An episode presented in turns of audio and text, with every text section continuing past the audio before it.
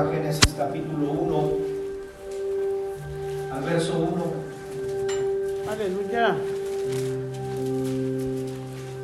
Capítulo 1 de Génesis, versos 1 y 2.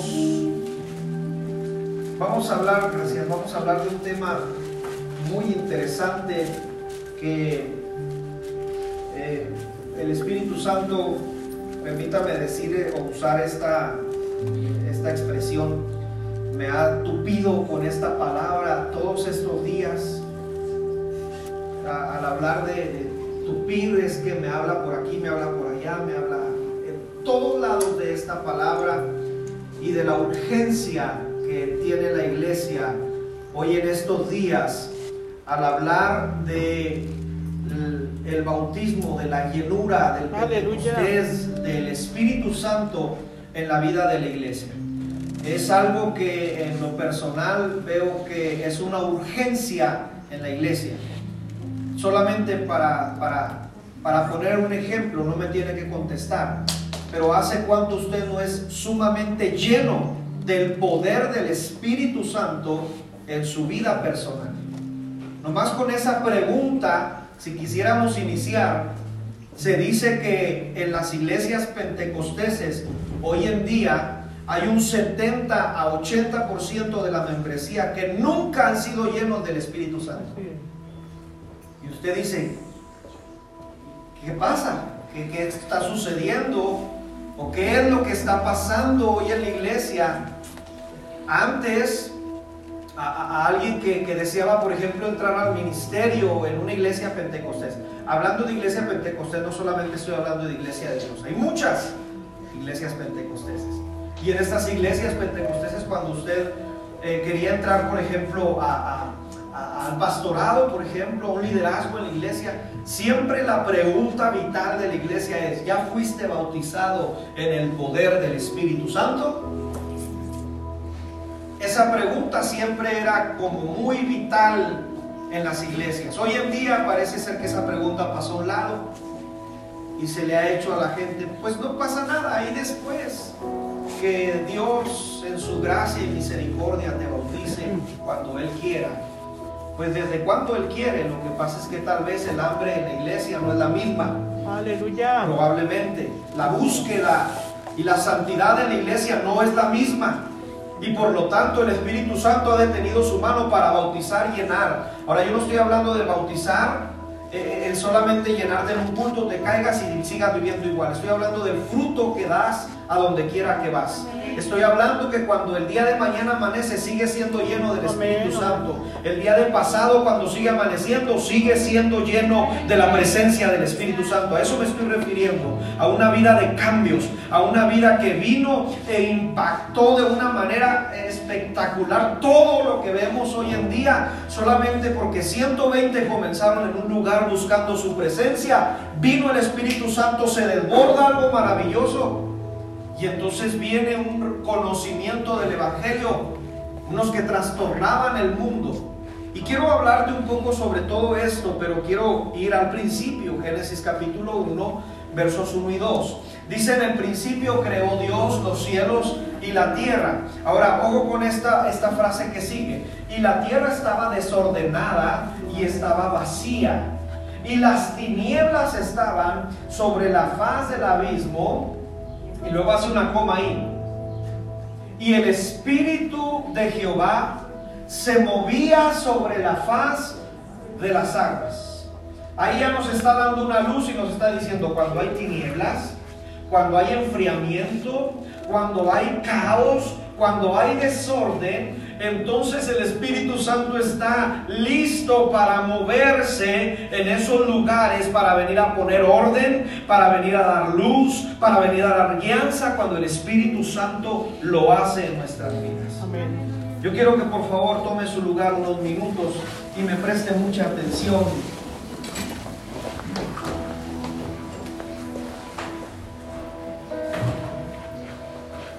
¿Le ha pasado a usted, a mí sí me ha pasado muchas veces, le ha pasado a usted bañarse con muy poca presión que sale de la llave y usted casi pegado a la pared? Qué incómodo, ¿verdad? Oiga, hermano, se pone el champú y de aquí que la gota recorre el cuerpote que tenemos. ¿verdad? No, no sé si le ha pasado a usted, a lo dice, a mí no justo, o sea, a mí, a mí me llegan 300 metros cúbicos a mi casa. Bueno, hermano, los, los de los tamaleros nos llega poca presión. Y entonces es incomodísimo. Una ocasión vivieron precisamente los líderes territoriales y yo a todo, o sea, para que usted sepa, cuando usted se hospeda en mi casa, todo el que llega a mi casa a quedarse le digo, ahí está el baño para que se bañe. Es lo primero que le digo. Y mi esposa me regaña, ¿por qué tiene esa costumbre? No sé, le digo, pero ahí está el baño y listo para que se bañe. Y en aquella ocasión una de las líderes territoriales llegó un friazo en Chihuahua, hermano, friazo. Y le dije, este es el baño, hermana, para que llegue, se bañe. Ay, pastor, bañese, le dije. Bueno, aquí no estoy preguntando. Aquí se baña porque se baña. Hermano, salió ahí de bañarse. Sale muy poquita presión. Ya sabe qué es lo que vivir en Chihuahua y bañarse con poquita presión. Es terrible, hermano. Ahora, pensando en esto, porque esto lo vamos a utilizar en toda la predicación, existen por parte del sistema de agua en las ciudades Existen reglamentos de instalación en los hogares o en las casas. Y estos los hermanos que, instalan, que saben de fontanería, eh, lo han de corroborar. Estas, estas instalaciones, según la Junta Municipal en nuestro estado, tienen que respetarse. O sea, no puedes poner una instalación como se te pegue la gana, no tienes que respetar conforme a los lineamientos de tu ciudad, porque alguien antes hizo los cálculos para que te llegara los litros necesarios a tu agua, a tu casa, perdón. O sea, fíjate bien, alguien hizo los cálculos para que te llegaran los litros necesarios. Y de ahí los fabricantes, y valga la redundancia, fabrican los lavabos porque si tú le echas de más presión, se te va a echar tu lavabo. Si tú le echas de más presión a una taza, imagínate, pues hasta te vas a salpicar. Imagínese, dar con chispitas. Imagínense todo eso, o sea, si sale de más, o sea, tiene que haber algo que reglamente los litros que van a salir por segundo, por minuto en tu casa. Y para esto las ciudades planean y le dicen a las casas o a los que hacen las casas, tienes que poner de este tipo de tubería en la casa. Sea, no vas a poner el tipo de tubería que a ti se te pegue la gana. Tienes que poner de este tipo de tubería. Ahora la gente hoy en día pues de pronto puede agrandar un poco esa tubería, de media a tres cuartos, por ejemplo. Y entonces pone un motor para que salga un poquito más la presión, porque como todos lo sabemos, en, Chihuahua es una ciudad donde te echan el agua en la mañana y algunas veces en la tarde y algunas veces ni te echan agua. Pero al final de cuentas no tienes agua todo el día en varias partes de la ciudad, no puedo generalizar. En varias partes de la ciudad no hay agua todo el día. Por lo tanto, pues hoy la gente compra un motor, hace esto, hace aquello para que le salga más presión. Ahora, piensa en lo que te estoy diciendo porque al fin de cuentas, a ti por tu llave de la regadera o por tu llave de lavabo, te va a salir la misma presión, hagas lo que hagas. Ahora, yo quiero que pienses en esto porque lo que surte a tu colonia de agua, por obviedad, es un tubo de más calibre, donde lleva más agua, porque ese tubo va a surtir a muchas casas. Ahora quiero que pienses en esto.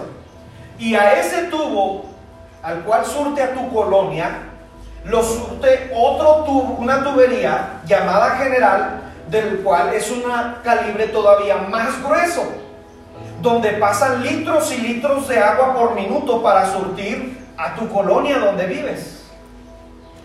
Y de esa línea general se va hasta una fuente, podemos decir una presa, donde ahí se generan miles y miles y millones de litros por minuto que salen para surtir a todas las colonias y a todas las casas. Ahora quiero que pienses en esto porque a pesar de todos los millones de litros que salen ahí en la fuente, donde se genera el agua, a ti en tu tubería de media se sigue generando la misma agua. Y puede ponerle un motor y tal vez salga un poco más, pero al fin de cuentas no te va a salir lo que sale allá en la fuente. Había un chorrito. o sea, no, no te va a salir lo mismo. Porque allá se están generando miles y millones de litros por minuto para surtir a, muchas personas. Pero al fin de cuentas, tu regadera, y luego si no le metes el dedo para limpiarla de pronto del sarro, pues menos va a salir. Y vas a seguirte bañando pegado. Por lo tanto, en esto que te estoy explicando, o en esto que te estoy diciendo, al fin de cuentas te, te das cuenta que a tu casa llega el agua por medio de un sistema. Diga conmigo un fuerte sistema. Ellos han generado un sistema y van a decir, no puede llegar de los millones de litros que salen allá, este tremendo. Porque si le llegan los millones de litros, usted sabe cómo somos de desperdiciadores. Después vamos a tener hasta negocio de albercas en la casa, ¿verdad? Pasen, aquí hay albercas, porque la gente va a tener mucha agua si, si le saliera lo mismo que allá. Pero le sale un poco.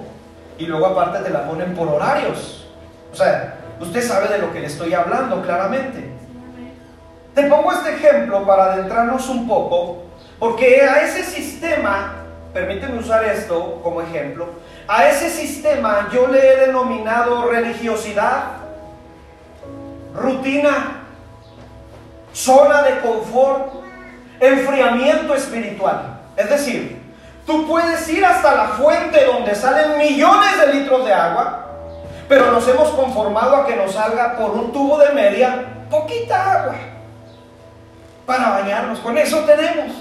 Con que me salga para el café y para bañarme, con eso tengo.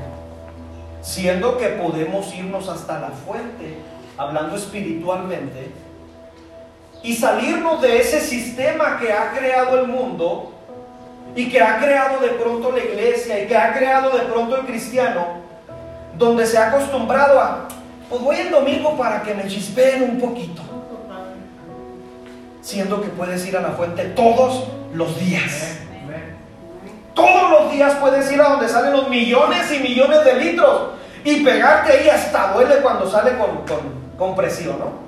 Ah, te pega con presión y te empapas de una manera maravillosa. Yo te estoy hablando en un ámbito espiritual. Tú tienes la autoridad y el permiso de parte de Dios de estar desde la fuente y no acostumbrarte al sistema para que por una, una tubería de media te salga un chorrito solamente. Tienes la autoridad y el permiso de Dios de decir, yo soy la fuente, vengan y beban a mí. Cuando todos los días, ven y bebe para que te empapes todos los días de mi presencia. Ahora yo quiero preguntar, ¿cuántos ocupan de la presencia de Dios todos los días?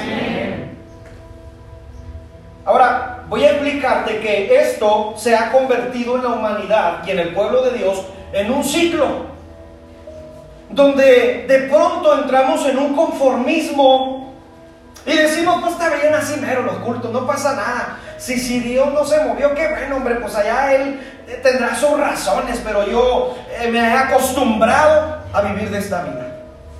Una vida cristiana tal vez mediocre, donde de pronto yo sienta su presencia. ¡Ay, qué linda su presencia! Y gloria a Dios por ello. Y ya. Y esto se ha convertido en un ciclo en el pueblo de Dios. Y es un ciclo que la iglesia hoy en día tenemos la tarea de romper ese ciclo. Fíjese lo que le dije. Es un ciclo donde el pueblo de Dios ha entrado y la iglesia tenemos el poder y la autoridad de parte de Dios para romper con ese ciclo. ¿Cuál es ese ciclo? ¿De qué está hablando, pastor? Bueno, vamos a comenzar porque yo quiero pasearlo rápidamente, rápidamente, ¿no? Discúlpeme que no me voy a detener en varias cosas y no voy a mencionar muchas cosas porque el tiempo no me lo permite, pero permítame explicárselo para que lo veamos desde una perspectiva bíblica. Al comienzo, Dios empieza comunicándose con hombres en lo personal. Ahí están los patriarcas, Abraham, Isaac, Jacob. Puedes ver a Noé. Puedes ver a hombres con los que Dios se comunicaba. Pero entonces llega un punto en que Dios escoge un hombre llamado Moisés y le dice, tú vas a guiar a este pueblo. Entonces empieza a comunicar ahora con Moisés para que guíe a todo un pueblo y el pueblo entre a este plan magnífico que Dios tiene para, para el mundo. Y entonces se comunica con Moisés Y entonces empieza a mencionarle lo que Dios quiere, le muestra sus caminos.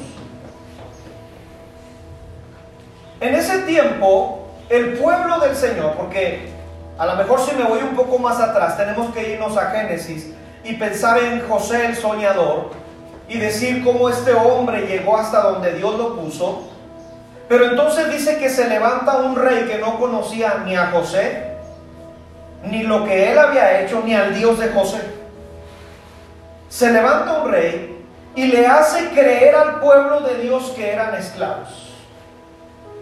Por favor, ponga atención a lo que dije. Le hace creer al pueblo de Dios que eran esclavos. No eran esclavos, pero les hizo creer.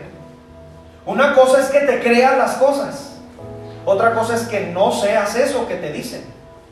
Este faraón les hizo creer que él era más fuerte que el pueblo de Israel. Pero en realidad cuando tú lees el primer capítulo de Éxodo, te das cuenta que el pueblo de Israel era el más número y dice que eran más fuertes. La iglesia son más los que están con nosotros que los que están en contra de nosotros. Pero una cosa es que te creas que estás bajo los ataques siempre de Satanás y siempre Satanás te va a estar ahí achacando. Y eso tú te lo has creído. Pero no quiere decir que sea cierto. Porque de pronto la iglesia le da más poder a Satanás. No, es que ya me trae. Es que no puedo, es que la guerra, es que esto, es que el otro. Y yo estoy sumamente consciente de quién es Satanás.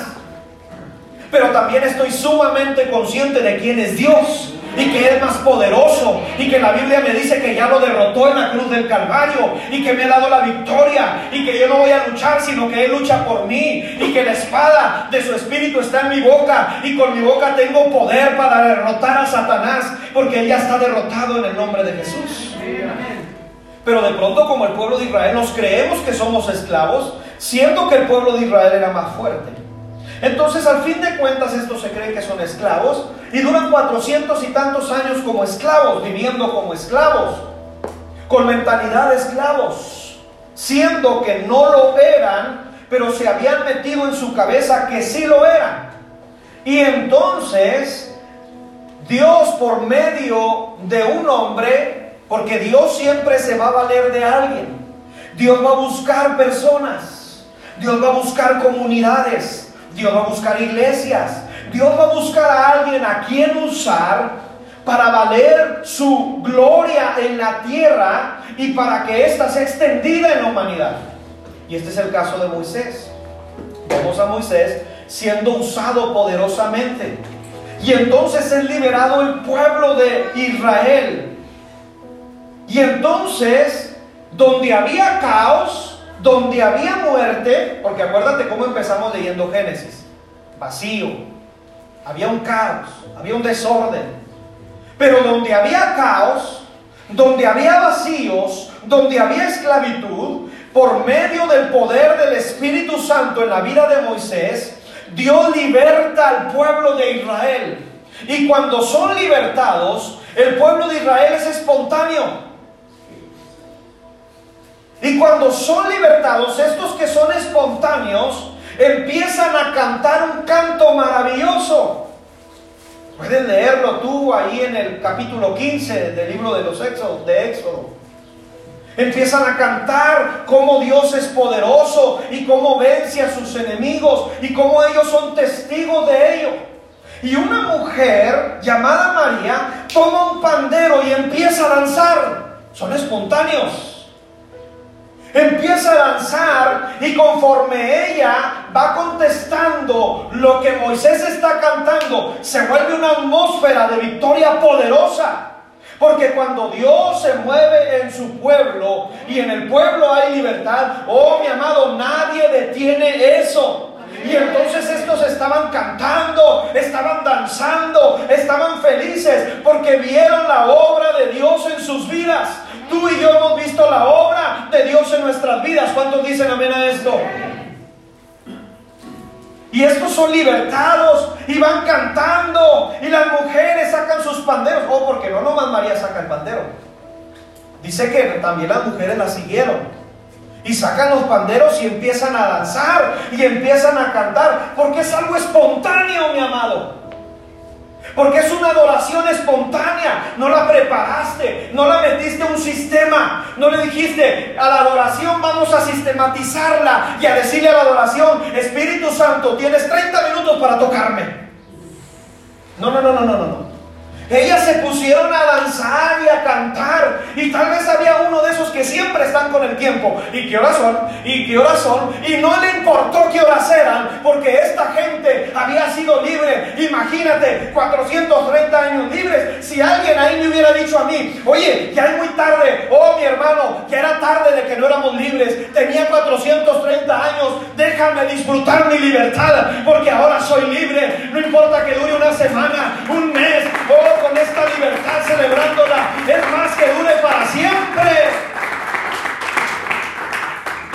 Cantando y alabando al Señor. Aquí en este punto que te estoy hablando, aquí aplicamos los miles de litros por minuto que salen de la fuente.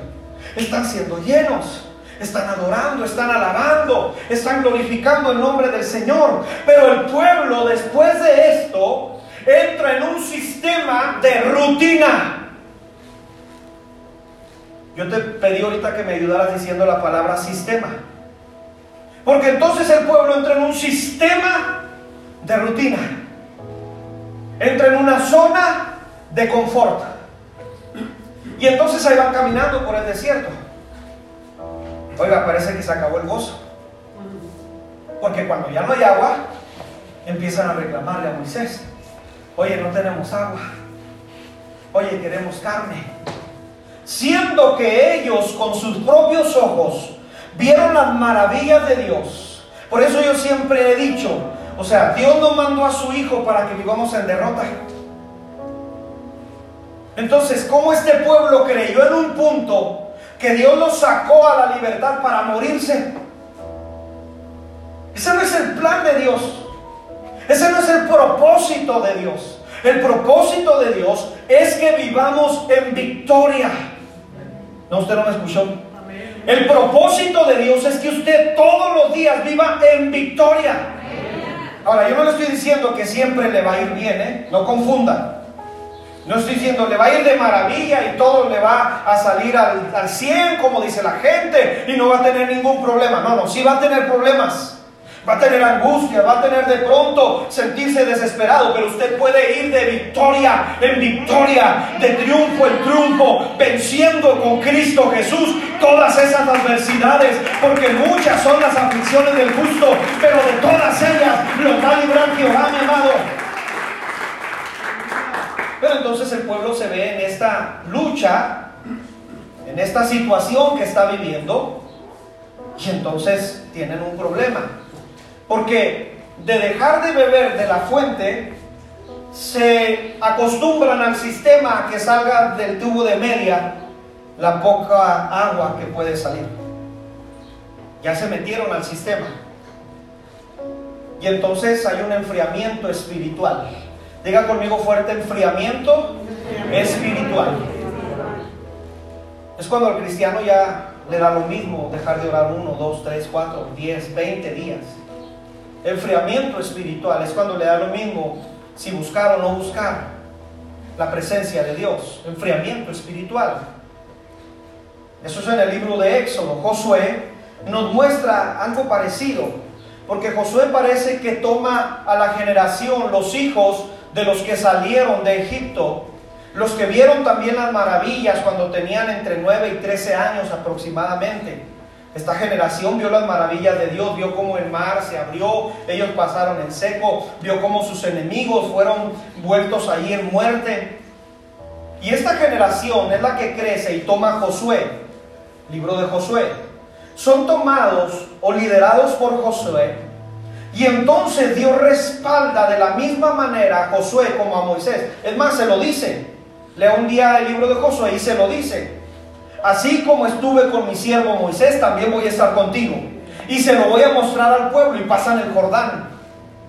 ¡Wow! Algo maravilloso. Y entonces hay hasta tácticas militares que hacen estos hombres por medio de la guianza del Espíritu Santo. Aproximadamente Josué tomó 30 reinos con todo y sus territorios. Entre 30 y 35 reinos toma Josué. Oye, hermano, algo maravilloso. O sea, no fue uno. Fueron entre 30 y 35 amorreos, jergueseos, bueno, de todos los nombres que se terminen en eos.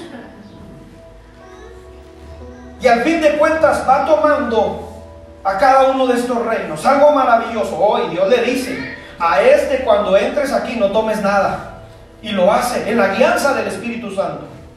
Y este hombre con la gente va conquistando y conquistando. Pero nos encontramos en el capítulo 24 de Josué, el discurso final antes de despedirse del pueblo de Israel. Y les dice un pasaje que vino y me botó la cabeza después de ver que tomaron 30 reinos. Y les dice, escojan a quién servís. Si a los dioses del otro lado del río, porque ya pasamos el río, mi hermanos, les está diciendo, ya lo pasamos, Dios ya nos dio la victoria, hemos visto la mano de Dios, pero yo veo que ustedes están entre dos pensamientos, se han metido al sistema otra vez. Te has acostumbrado a quitarte de la fuente para acostumbrarte a que te salga por el tubo de media el agua. Y les dice, escojan ustedes a quién van a servir. Si a los dioses del otro lado del río, pero mi casa y yo, les dice, vamos a servir a Jehová. Él les deja en claro eso. Pero eso te está diciendo que entonces el pueblo vuelve a entrar a este ciclo. Venían de victoria en victoria, triunfando, gozosos. Oye, imagínate ahí en los muros de Jericó gritando, alabando a Dios, glorificando, viendo la mano de Jehová, siendo lleno de una manera especial, o matando a, a todos los que Dios les dijo que mataran. Algo poderoso estaba sucediendo. Venían conquistando un reino, otro reino, otro reino. Pero de repente me encuentro con este pasaje y digo, ¿qué pasó? ¿Qué sucedió con todas esas victorias? ¿Que no vieron la mano de Dios? Entonces lo que me está diciendo es que se metieron en un sistema.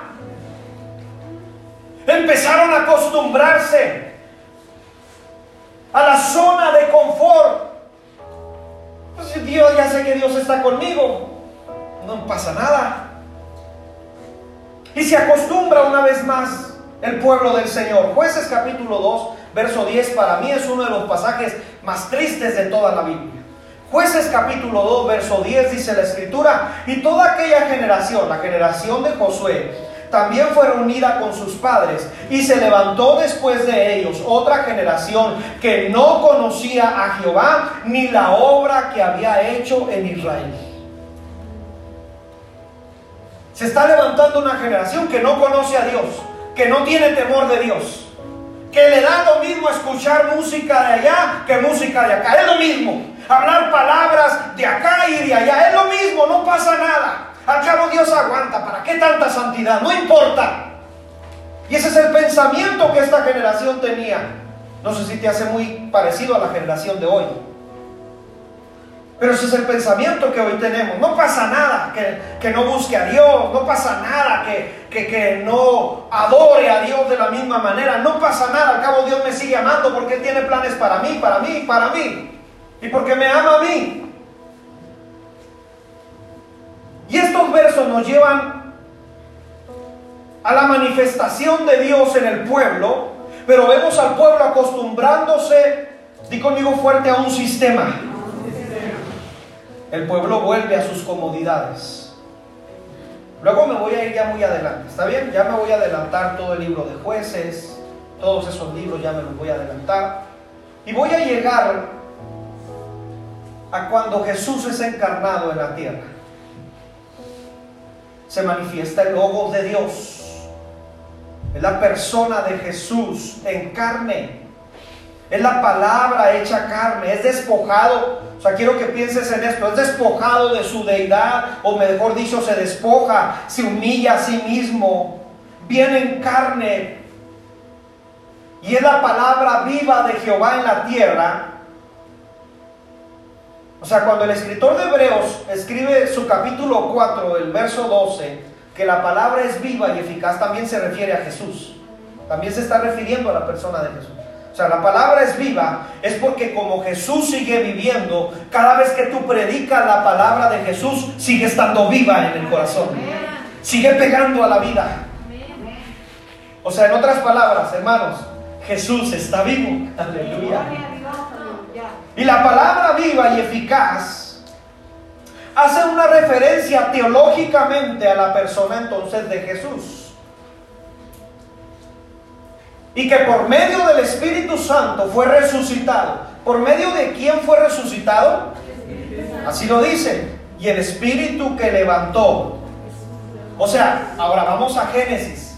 En medio del caos, en medio del vacío, viene el Espíritu Santo y se mueve y levanta la deidad, resucita la deidad. Es algo maravilloso. Ahora, ¿por qué te digo que en medio del caos? Porque cuando Jesús viene a la tierra, se da cuenta que la iglesia ha entrado otra vez en un sistema. La iglesia ha entrado otra vez en un sistema. ¿Cuál era el sistema? En este caso, esta gente estaba viviendo un sistema de reglas, de religiosidad. Si no haces esto, no ganas el cielo. Si no ayunas tres veces a la semana, no ganas el cielo. Si no eres como nosotros los fariseos, no ganas el cielo. Y viene Jesús y les dice, ustedes son un pueblo como el que allá Isaías dijo. Es un pueblo que solamente de labios está alabando al Señor, pero su corazón está en los camarones fiesta. está en otra cosa, menos en Dios. Está diciendo, a ver a qué horas termina el pastor. En todo está menos en Dios. Y entonces dice Jesús, ustedes, o sea, y les dice duro, ¿verdad? Ustedes son una generación hipócrita. Porque su cara refleja santidad, pero su corazón está alejado.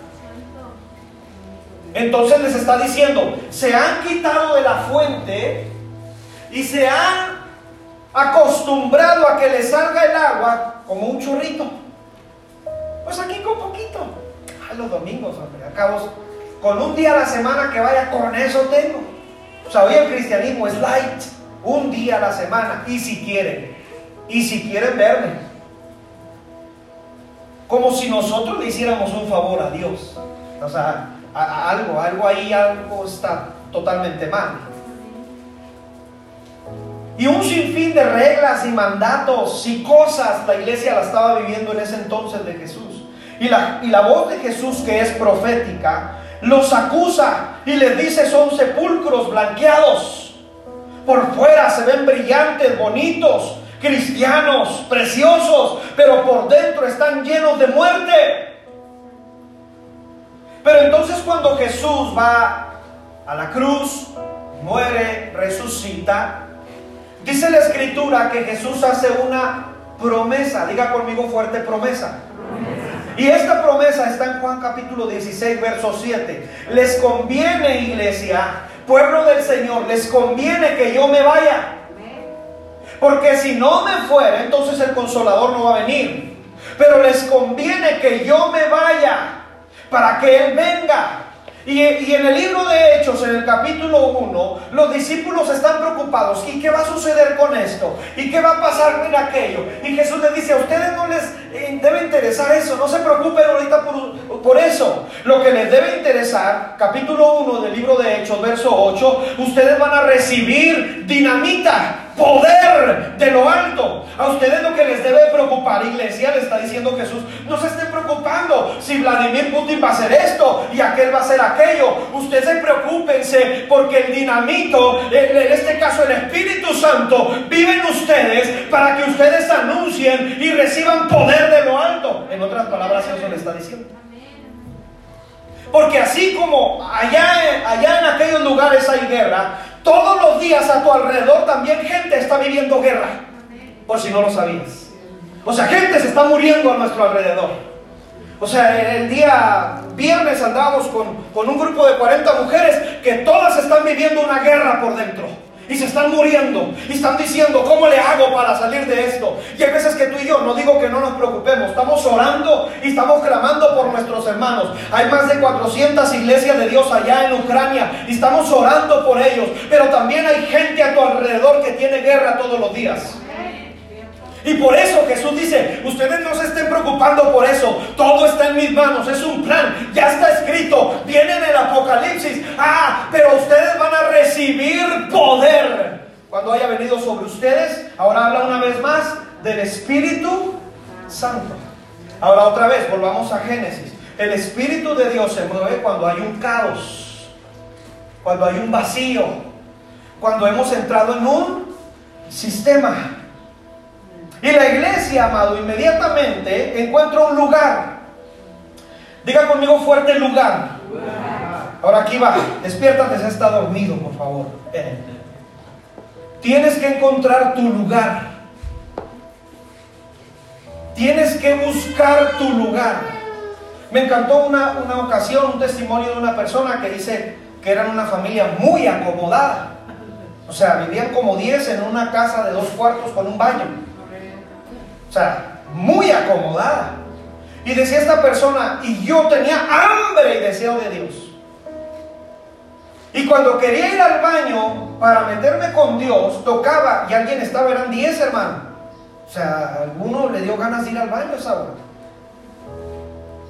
Dice, y cuando iba al patio, estaba mi papá ahí con su cigarro.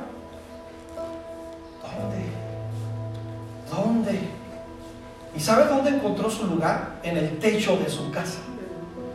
Dijo, me empecé a subir. Pues, ¿Qué me va a pasar en el techo? Me empecé a subir al techo. Allí encontró su aposento alto. Pues eso yo te dije, repite conmigo el lugar porque tienes que encontrar el lugar.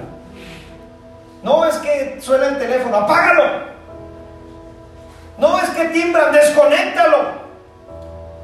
No es que los cobradores, ponles, hay un perro y león rabioso, te va a morder. No te acerques. Y en una hora quítalo, en lo que acabas. Pero al fin de cuentas guarda tu lugar porque es tu aposento alto. Y esta gente guardó ese lugar y se fue al aposento alto, mujeres y hombres. 120 para ser casi exactos porque dice que fue aproximadamente el número. Y entonces están buscando la presencia de Dios.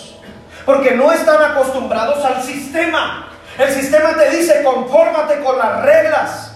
Confórmate con la zona de confort. Confórmate con ir una vez a la semana y gloria a Dios que Dios se dé por bien bendecido cuando yo vengo a la iglesia. No, mi hermano. Y entonces esta gente no se conformó y empezaron a romper el ciclo. Buscaron la presencia de Dios, no solo uno, dice que como 120 y empezaron a buscar su presencia de tal manera que el Espíritu Santo descendió en medio del caos, en medio de la oscuridad, en medio de la religiosidad, en medio del sistema. Viene el Espíritu Santo y desciende sobre estos 20, 120 y entonces hay un mover espiritual poderoso en la iglesia de tal manera que este hombre sale, predica y miles se convierten a Cristo porque a pesar de lo que él era, era el Espíritu Santo que estaba habitando en él. Amado, a la iglesia le urge el poder del Espíritu Santo en su vida para que comparta, para que predique, para que viva la vida de Cristo aquí en medio de la guerra que estamos viviendo todos los días. 50 días después, dice la Biblia, en la Pascua, una de las fiestas realizadas por el pueblo de Israel, en realidad tenían tres fiestas al año, se agregó una en el tiempo de, una reina.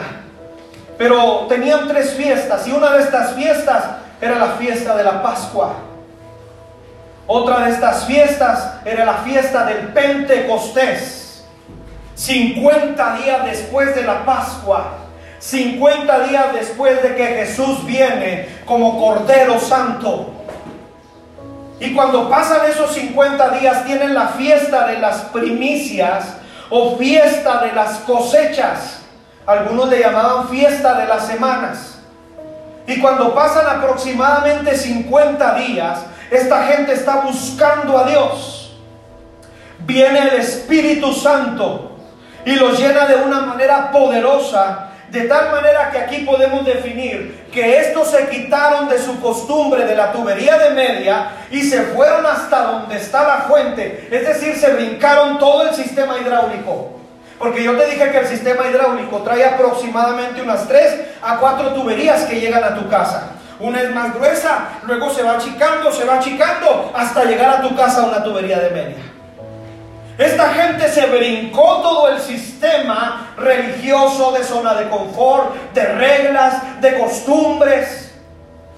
Y se va a la fuente y son llenos de una manera preciosa del Espíritu Santo. Tanto que dice la Biblia, y todos fueron llenos del Espíritu Santo.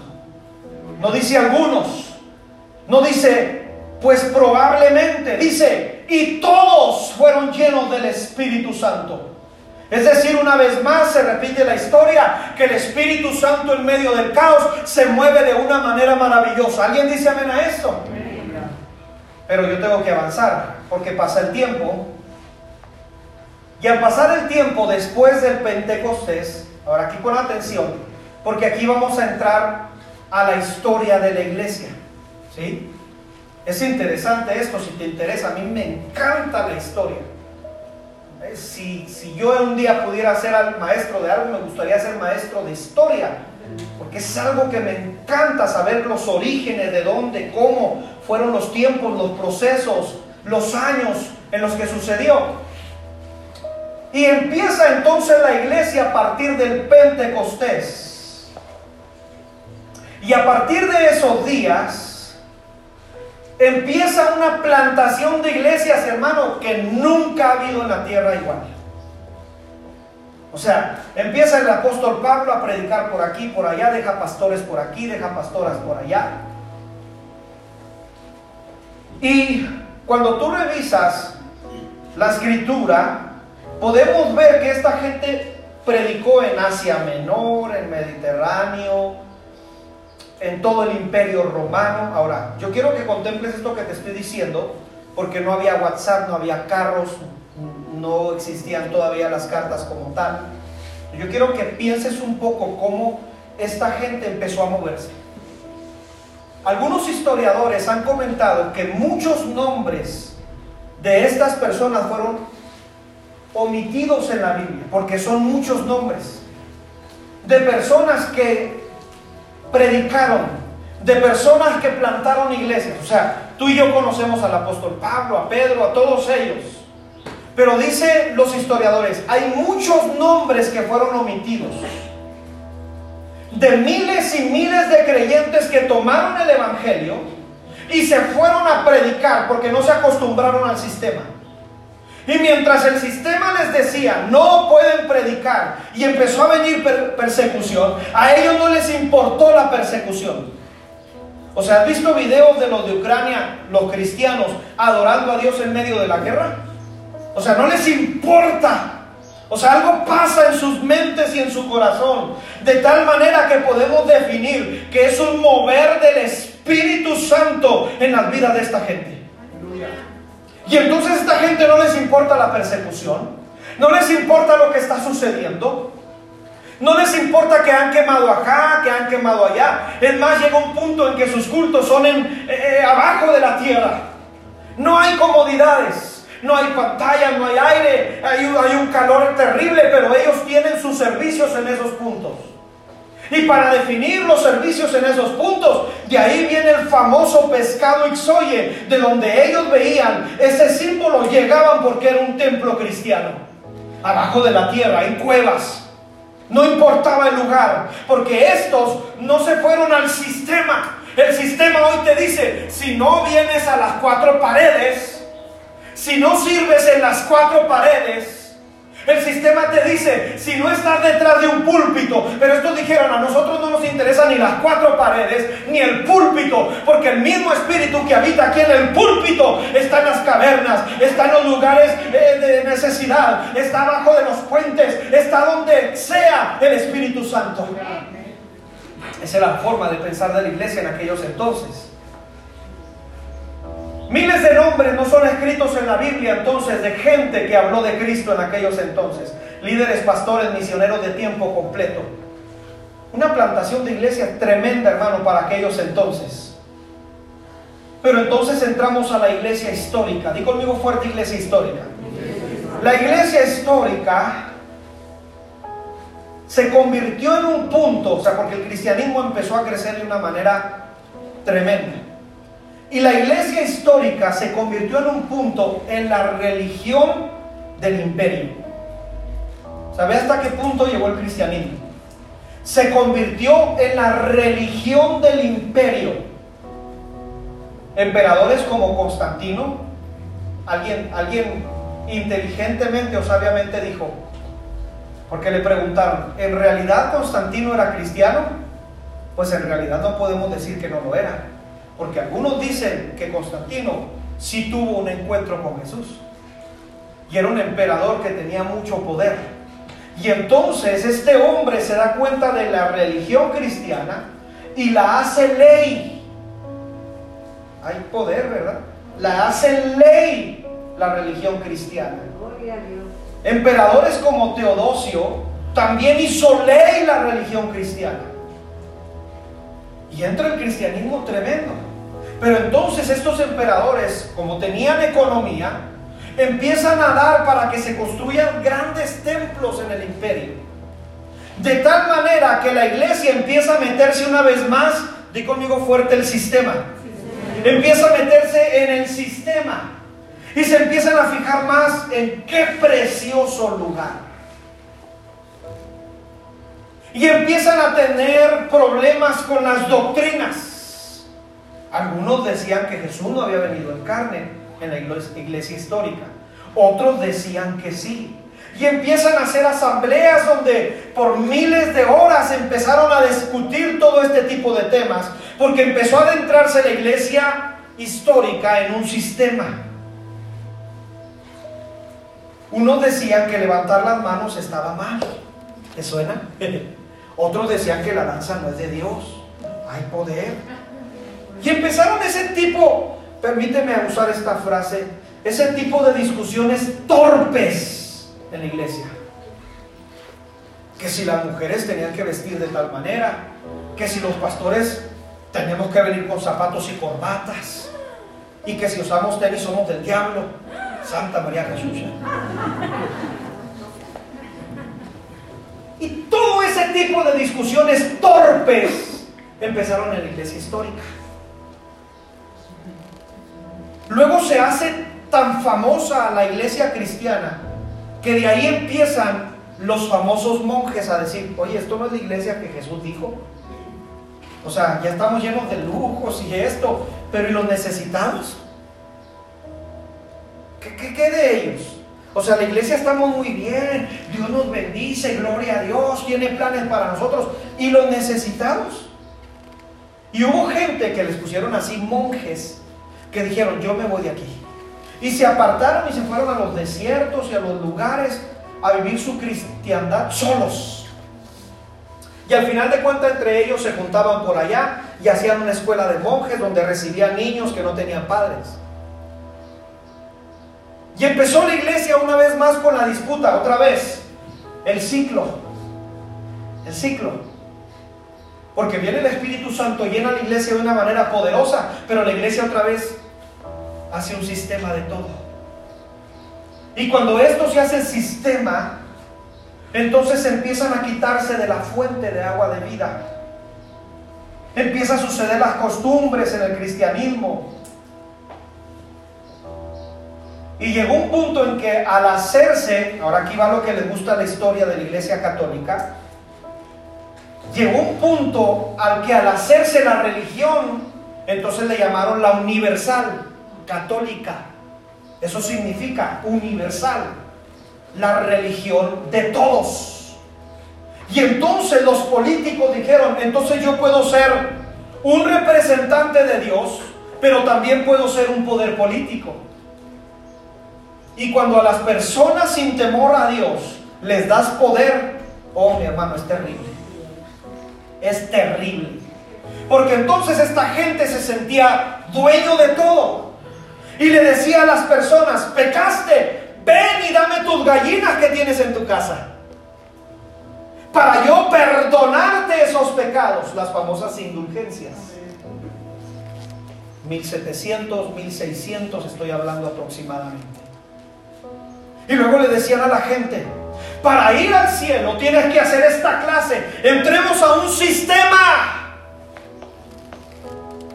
Pero entonces mujeres y hombres empezaron a abrir la Biblia y empezaron a ver que esto no era verdad, porque conoceréis la verdad y la verdad te va a hacer libre.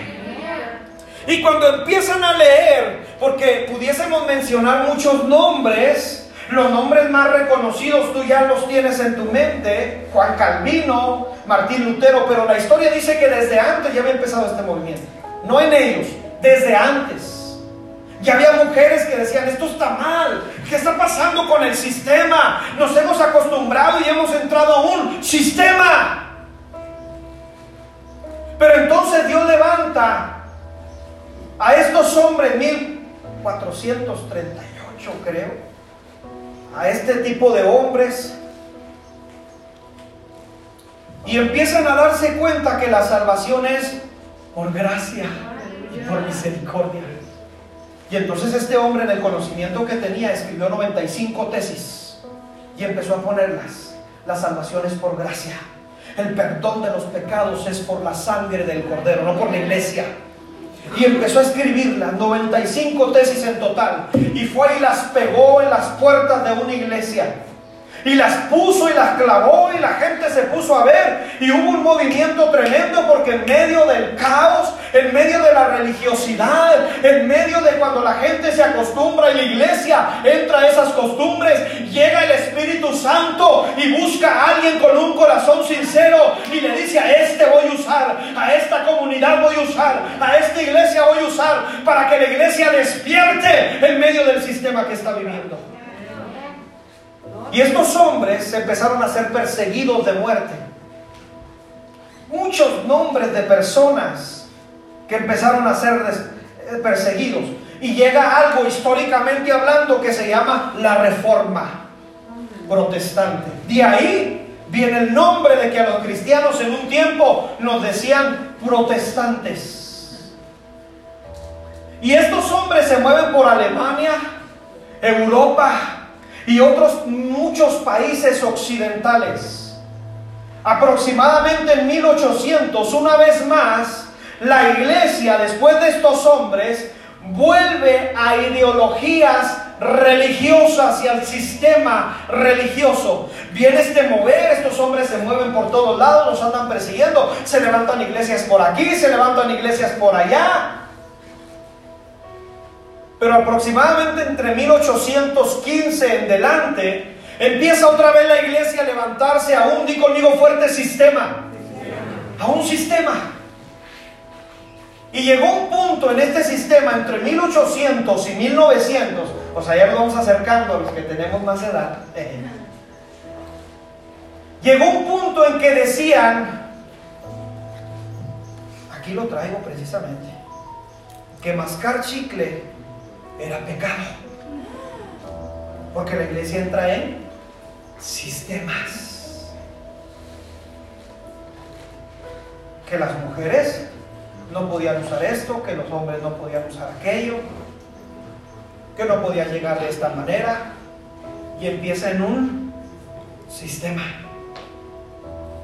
Terrible sistema.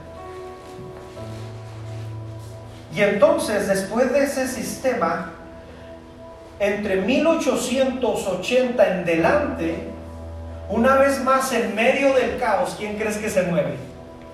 El Espíritu Santo. Porque está el ciclo, ¿te acuerdas? Estamos hablando de un ciclo. O sea, Dios llena, hay un mover tremendo, pero entonces la iglesia vuelve a entrar en un sistema. Luego vuelve otra vez Dios a llenar, luego hay un movimiento tremendo y luego entra la iglesia en un sistema. Y entre 1800 en delante empiezan movimientos en puntos del mundo. Te voy a hacer, te voy a dar dos movimientos conocidos por ti o muy conocidos por ti en el mundo. 1886, por ejemplo, en un lugar de Barney Creek, condado de Monroe, en el estado de Tennessee, ocho personas se juntan fuera de sus horarios de culto y dicen, estamos muy mal en ese, ese sistema, ya, Vamos a buscar a Dios. Y empiezan a buscar a Dios de tal manera que a las semanas que empiezan a buscar a Dios, como los 120 que estaban en el libro de los Hechos, el Espíritu Santo llena a estos ocho personas. De tal manera que dice la historia que uno de estos fue lleno por 15 días sin dejar de hablar en lenguas. No podía hablar otra lengua, lenguas angelicales salían de su boca. Aproximadamente 15 días hablando en lenguas. Imagínate, puedes imaginarte oyendo las tortillas. ¿Qué quiere? Arrabasica. ¿Qué es eso? Imagínate, piensa, 15 días, 8 personas. Y entonces hacen un movimiento que se llama Iglesia de la Santidad. 1888 aproximadamente, 89. Y después cambia su nombre a Iglesia de Dios Evangelio Completo, a la que tú asistes. En otras palabras, la base de Iglesia de Dios es Pentecostés. Y entra este movimiento. Luego te voy a decir otro movimiento muy conocido también por todos, porque hay muchos más, ¿eh? no, no solamente es este. 1914, el ministerio del pastor Caswell Pinson y Rogers se juntan y son bautizados en el Espíritu Santo y crean un movimiento llamado Asambleas de Dios. Nacen en el poder del Espíritu Santo. O sea, todas estas iglesias que tú conoces nacieron en un mover del Espíritu Santo.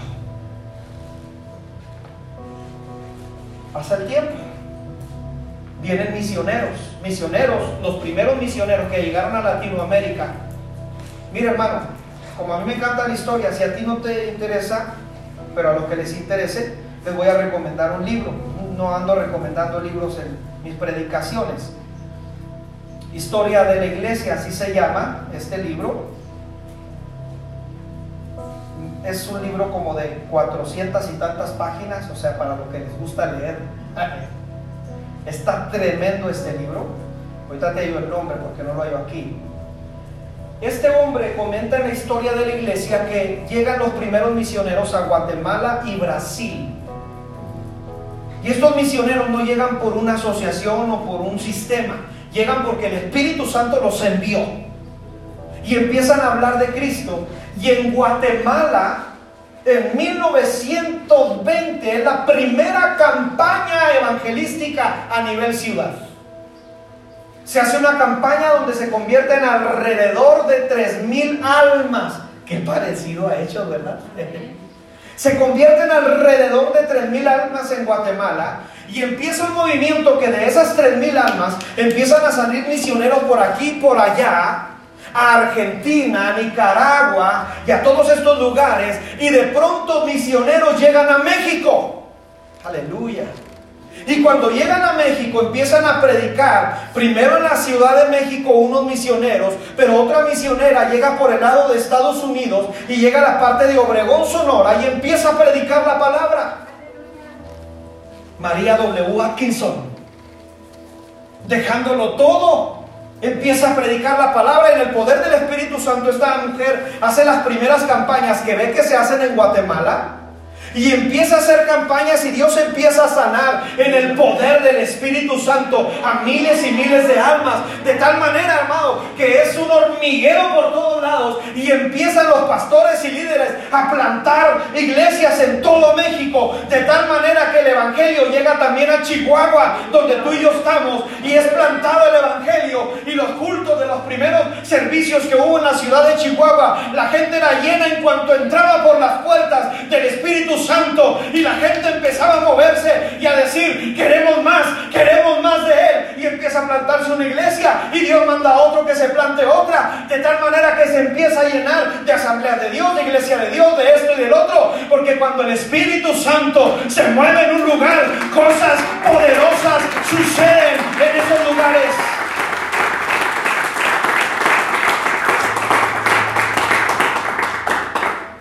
Empieza la iglesia a hacer campamentos, congresos, conciertos, ya estoy hablando de 1991, 92, 93, los famosísimos congresos de Adoremos de Marcos Witt, donde llenaba de miles y miles de personas en las iglesias, en los lugares, en los estadios. Y empieza un mover tremendo 1990, 92, 93, 94. La iglesia entra en todo esto tremendo. Pero llega el 2014, hay poder, ya más para acá. Y parece ser que la iglesia empieza otra vez a sistematizarse. Unos dicen que no creen en la Trinidad, otros dicen que solamente